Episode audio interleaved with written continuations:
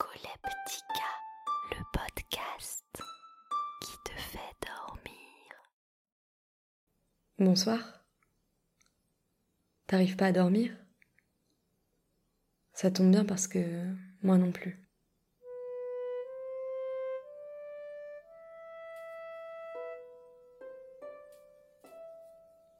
On est dans une pièce dont je dirais que c'est un salon. Il y a une petite lumière euh, assez jaune ou entre jaune et orange. Une lumière chaude. De temps en temps, dehors, on entend comme euh, un ouh ouh. C'est pas une chouette ou un hibou des villes, plutôt comme la traînée sonore d'un camion poubelle ou d'un autobus qui roulerait sur une plaque d'égout. Je sais pas, c'est comme des des fantômes sonores qu'on entend. Il y en a encore un qui traverse.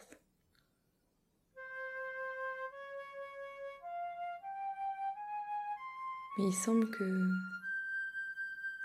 ces fantômes sonores soient là toute la nuit, même quand il n'y a plus de voitures, de camions, de bus, de poubelles. Il reste ces, ces fantômes sonores. L'appartement doit pas être trop haut pour qu'on les entende. Peut-être qu'ils arrivent que dans nos têtes. Je vais voir à la fenêtre. C'est le troisième étage. Il y a un grand boulevard, assez vide. Toutes les lumières sont éteintes. Les lumières des gens, les lumières des appartements. Il y a quelques lampadaires parce que ils restent allumés même quand tout le monde dort. Ils sont aussi d'une lumière jaune-orange. C'est presque la même lumière que celle du salon dans lequel on est. Ils font des ronds sous eux, des ronds que personne ne traverse. J'ai l'impression que si on y allait et qu'on se mettait sous l'un d'entre eux, on aurait un peu chaud. Il encore un fantôme sonore. Ça ressemble aussi à quelque chose qui frotte le vent, qui s'échappe.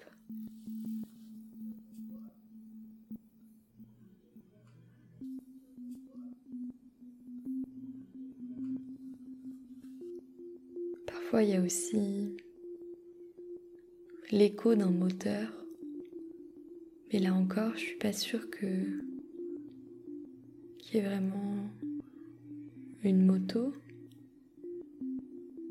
dans ce moteur. Que c'est pas seulement un écho qui existe toute la nuit, un fond sonore urbain qu'on mettrait de même qu'on allume l'éclairage public pour que la ville ait l'air toujours euh, habitée, en mouvement.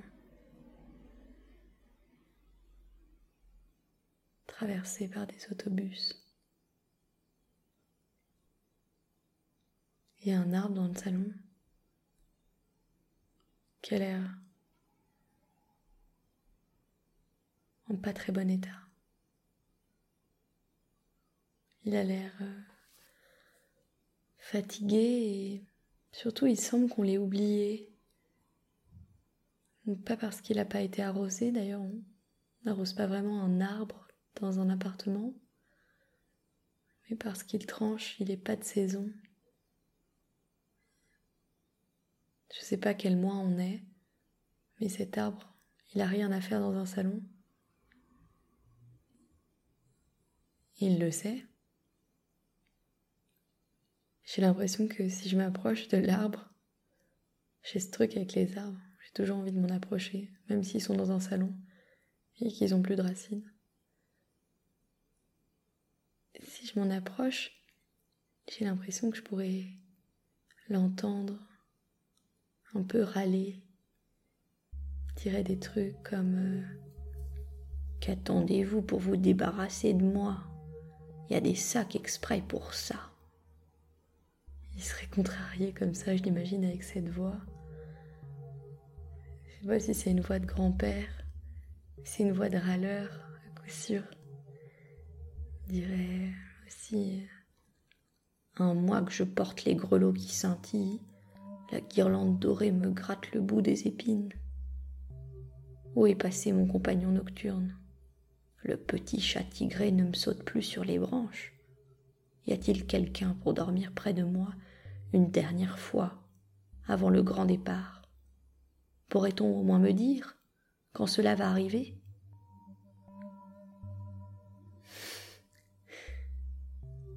Il y avait donc un chat ici avant que qu'on soit là. Je sais pas s'il râle pour lui-même ou s'il râle pour nous, pour qu'on l'écoute. Peut-être qu'il espère qu'on dorme à ses pieds comme le chat de la maison semblait le faire. Il veut plus s'arrêter de parler. Il faudrait que je m'en éloigne parce que je crois qu'il va reprendre.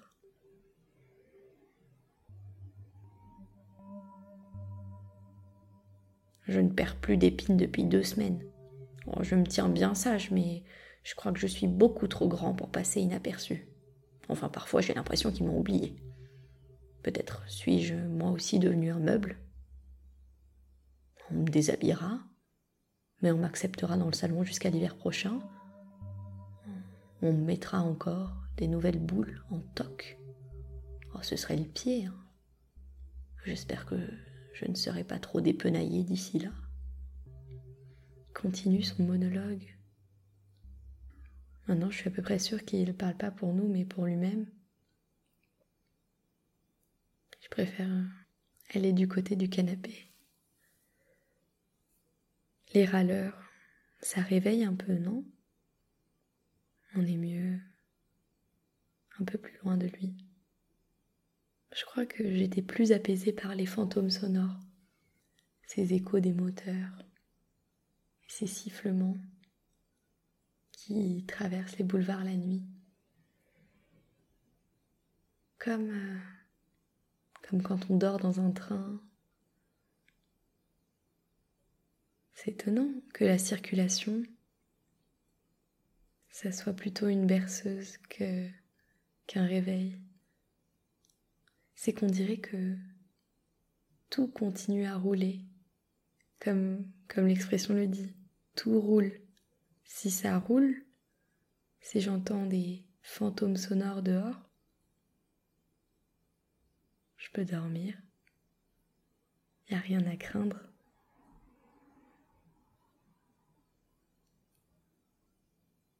Parfois c'est le radiateur qui se manifeste un peu une cliquette, comme euh, une bûche dans une cheminée qui crépite. Il veut faire son petit bruit lui aussi. Il n'a rien à brûler, mais il veut se faire entendre. Il sait qu'on l'a relégué dans un coin de la pièce, que c'est pas le radiateur qui trône comme la cheminée chez les riches ou la télévision chez les pauvres, chez les uns comme chez les autres. Le radiateur, on, on l'oublie. On lui met une grille devant. On pose des plantes dessus pour le cacher.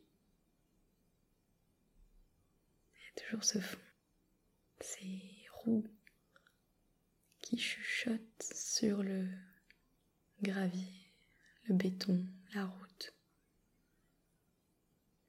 Je me sens quand même un peu à l'étroit dans ce salon. Non pas que j'y sois mal à l'aise, mais j'ai envie d'en sortir.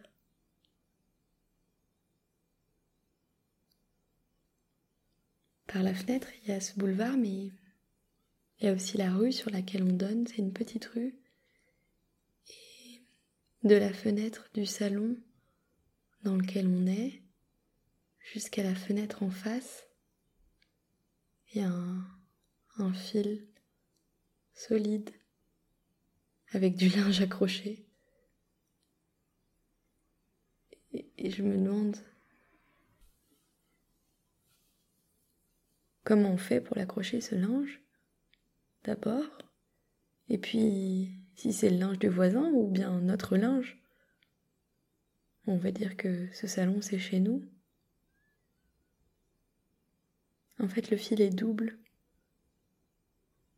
On peut le tirer, ça doit être comme ça, qu'on fait avancer le linge jusqu'au milieu. C'est quand même drôlement curieux de tirer son linge, attendre de mettre au-dessus du vide. Mais je sens que dehors, si je vais voir le linge, il fera tiède et que je serai peut-être mieux que dans le salon. Alors j'ouvre la fenêtre et je touche la corde qui supporte le linge, comme pour jouer de la musique.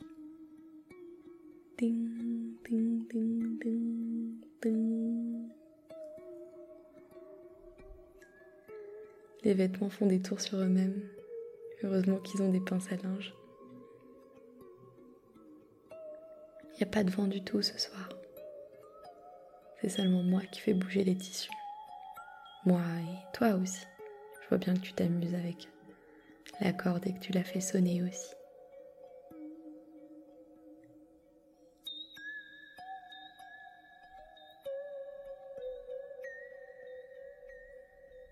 Maintenant qu'on est sur le rebord extérieur de la fenêtre,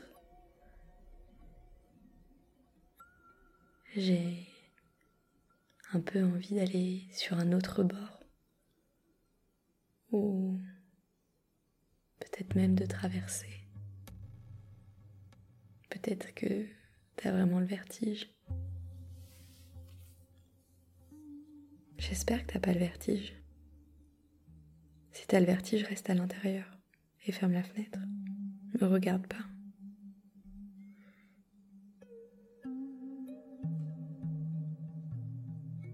Peut-être qu'on va pas prendre le fil quand même.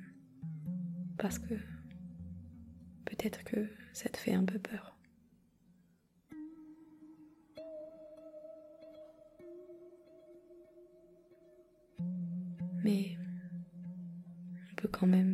Euh, changer de rebord de fenêtre et aller à celui d'à côté. Juste pour voir si peut-être une fois qu'on sera à côté, on pourra entrer dans une nouvelle pièce. En fait, j'ai bien regardé et le plus simple, ce serait d'aller à l'étage du dessous. Je m'assois sur le rebord de la fenêtre. Ensuite, je me laisse un peu glisser. Je me tiens avec mes mains. Mes pieds sont déjà posés sur la balustrade de l'étage du dessous. Et puis, hop, je me laisse délicatement tomber jusqu'à l'étage du dessous. Les fenêtres sont ouvertes, mais la lumière est éteinte. Je rentre dans la pièce. C'est une chambre, il y a de la moquette au sol. Je crois qu'elle est claire, mais je sais pas de quelle couleur parce que c'est pas éclairé. C'est une moquette assez douce sous les pieds. Je crois que ça me ferait des frissons si je la touchais avec les mains. Donc je vais me contenter des pieds. Je sais pas comment on va se sortir de tout ça parce que ici ça a pas l'air d'être chez nous. ce que je te propose, c'est que peut-être à pas vraiment discret, on aille jusqu'à la porte d'entrée, on sorte et qu'on descende les marches. Si tu veux, on peut allumer la lumière de la cage d'escalier, mais moi je suis déjà un peu somnolente et je préférerais la laisser éteinte. C'est comme tu veux.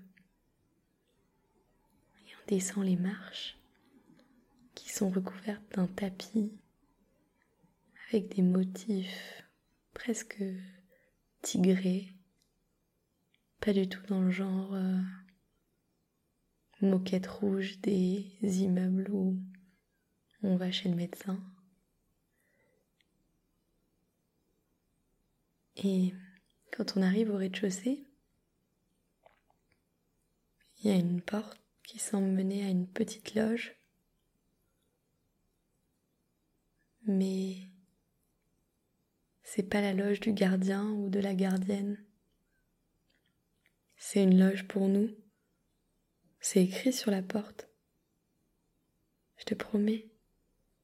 Il y a écrit la loge pour ceux qui ont vraiment sommeil. Et nous, on a tellement sommeil. C'est sûr que c'est notre loge. La poignée est ronde. Je la prends dans la main, je tourne.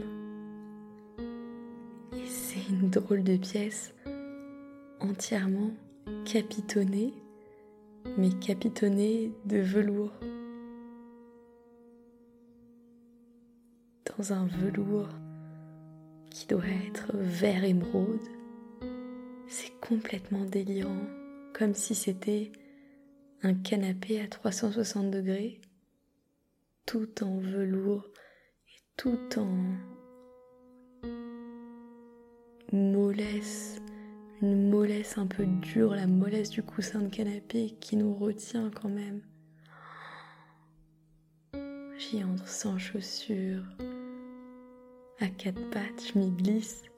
Ça ressemble tellement à un jeu pour enfants que on veut pas y entrer debout. Et on est dans cette pièce capitonnée.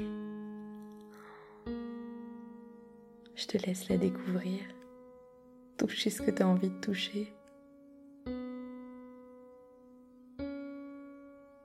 Il y a six murs de velours et une fois qu'on a fermé la porte, on devine encore son contour, mais c'est très léger. Et à part ce contour, toute la pièce cubique est homogène. Et je crois que j'ai maintenant très envie de m'installer dans un petit coin de cette pièce m'asseoir allongé, un peu adossé sur le mur, mais un peu allongé quand même, pour avoir le toucher du velours vert émeraude sur tout mon corps. Si toi aussi t'es bien, je pense que c'est le moment de se laisser parce que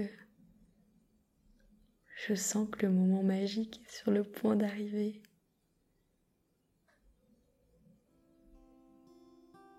Alors il me reste plus qu'à te dire bonne nuit.